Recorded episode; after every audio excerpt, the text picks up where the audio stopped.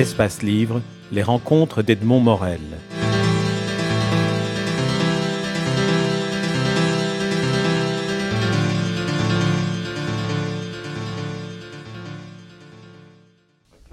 Aujourd'hui, c'est une opération quasi banale. Il ne faut pas oublier qu'à l'époque, c'était la première et c'était une invention totale.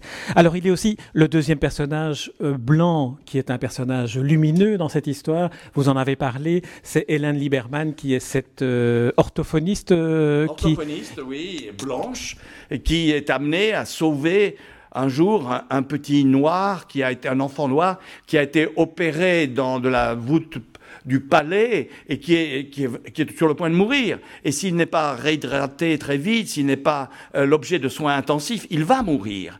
Elle, elle est d'abord absolument terrifiée par l'odeur, l'odeur de ce petit noir, l'odeur de ces enfants noirs qu'elle est appelée à soigner.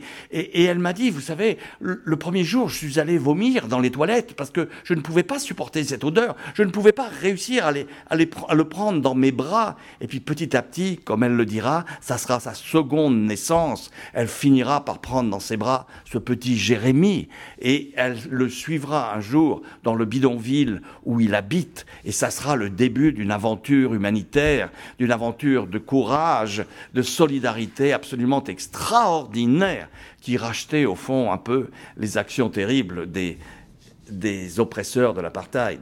Ce qu'il ne faut pas omettre de dire, c'est que c'était au péril de sa vie qu'elle le faisait, et au péril de sa reconnaissance de sa communauté blanche d'origine, et au péril de se trouver menacée dans des émeutes, dans les bidonvilles où elle allait. Au péril d'être tuée par des blancs, exterminés et d'être tués par des Noirs, par police interposée. Il fallait savoir comment se passaient les choses à ce moment-là. Alors du côté des, Noirs, cette fois-ci, il y a deux magnifiques figures, celle de Nelson Mandela et celle de Desmond Tutu. Alors Nelson Mandela d'abord, euh, du premier, vous vous, écrivez à nouveau d'une manière qui est en même temps prenante et surprenante. je prends l'exemple d'une scène, après 25 ans de, séjour dans la prison sur un, sur un rocher, on décide de le déplacer d'une prison dans une autre, et vous racontez le regard de Nelson Mandela qui voit s'éloigner le rocher sur lequel il a vécu 25 années de sa vie. Oui, et tout d'un coup, il, est perdu. Il, dans, son, dans son esprit, il n'a jamais Imaginez qu'il pouvait changer d'endroit comme ça. Il faut se rappeler qu'il est condamné aux travaux forcés à perpétuité, qu'il est sur cette île lointaine qui s'appelle Robben Island, à l'extrême, extrême, extrémité de, de l'Afrique. Tout d'un coup, il est embarqué sur une chaloupe et on le ramène sur le continent où on va l'enfermer dans une autre prison qui n'est pas meilleure puisqu'elle contient absolument les plus grands criminels de l'Afrique du Sud. Mais il est complètement perturbé. Cet homme qui est entré dans cette île 25 ans plus tôt en disant nous allons faire de ce lieu de bagne une université.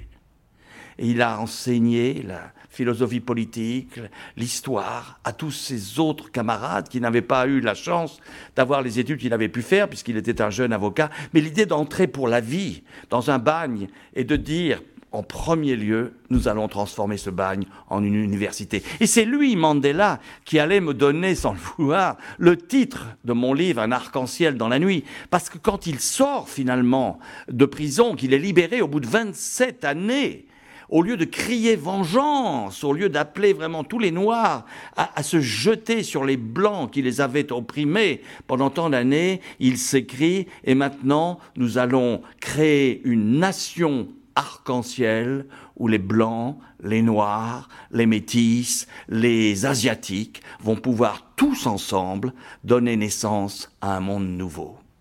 En plus du fait d'avoir maintenu sa dignité de combattant pendant 27 ans de prison, c'est vrai qu'en sortant, comme Desmond Tutu d'une autre façon, il a contribué par sa position de sage et par sa position d'humaniste à ce que l'Afrique du Sud ne sombre pas dans la, barbarie, la vengeance. Et... Parce que c'est ce qu'on pouvait attendre. On pouvait attendre absolument un bain de sang au lieu d'un bain de sang, cette nation arc-en-ciel accouche d'une commission de réconciliation qui va permettre à tous les assassins blancs de témoigner en face des, des, proches, des victimes qu'ils ont massacrées pendant toutes ces années de l'apartheid et de finalement réclamer l'amnistie. C'est quelque chose d'unique dans les annales de l'humanité. C'est un cadeau de l'Afrique du Sud à l'histoire du monde. Et c'est Desmond Tutu qui a, qui, a, qui a lancé ce concept.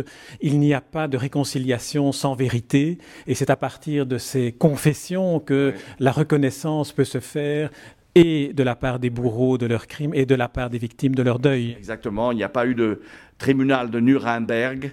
Il n'y a pas eu de, de pogrom, de massacre de la vengeance. Mais il y a eu une grande entreprise de réconciliation.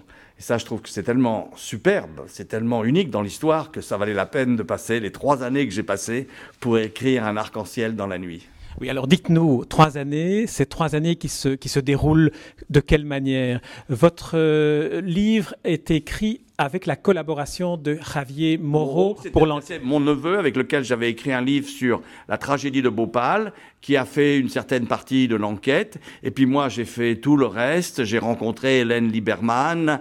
J'ai reconstitué vraiment tout le parcours d'un Nelson Mandela. Et ça a été vraiment trois années de bonheur dans un pays, vraiment, je vous assure, qui est un pays magique, avec des gens exceptionnels et de pouvoir avoir témoigné sur cette histoire tellement inconnue. Tous les gens aujourd'hui qui m'interviewent, qui m'interrogent, me disent, mais on ne savait pas tout ça. Tout ce que vous racontez là, c'est complètement nouveau pour nous. Et c'est vrai, comme ça l'avait été pour moi, quand j'ai fait cette enquête et quand j'ai rencontré euh, tous ces gens. Dominique Lapierre, on vous écouterait pendant, pendant des heures, mais le, le, temps qui nous est imparti, euh, comme dit la formule, m'oblige à arriver à la conclusion. Tout d'abord, je voudrais vous remercier pour ce livre qui est essentiel à la compréhension et à la connaissance, mais qui est aussi un aliment fertile pour la conscience. On a froid dans le dos en lisant certaines séquences de l'histoire, pourtant si proches et si récentes de l'Afrique du Sud. Votre livre certainement contribuera à aviver le regard que nous portons aujourd'hui sur ce bout de continent, mais aussi, pourquoi pas, par ricochet sur notre voie immédiats. Je voudrais rappeler aussi que les droits d'auteur de votre livre contribuent à soutenir des actions humanitaires en Inde, en Afrique et en Amérique du Sud, notamment l'action pour les enfants des lépreux de Calcutta. Et je terminerai par ce proverbe que vous mettez en finale de votre magnifique livre, Un arc-en-ciel dans la nuit.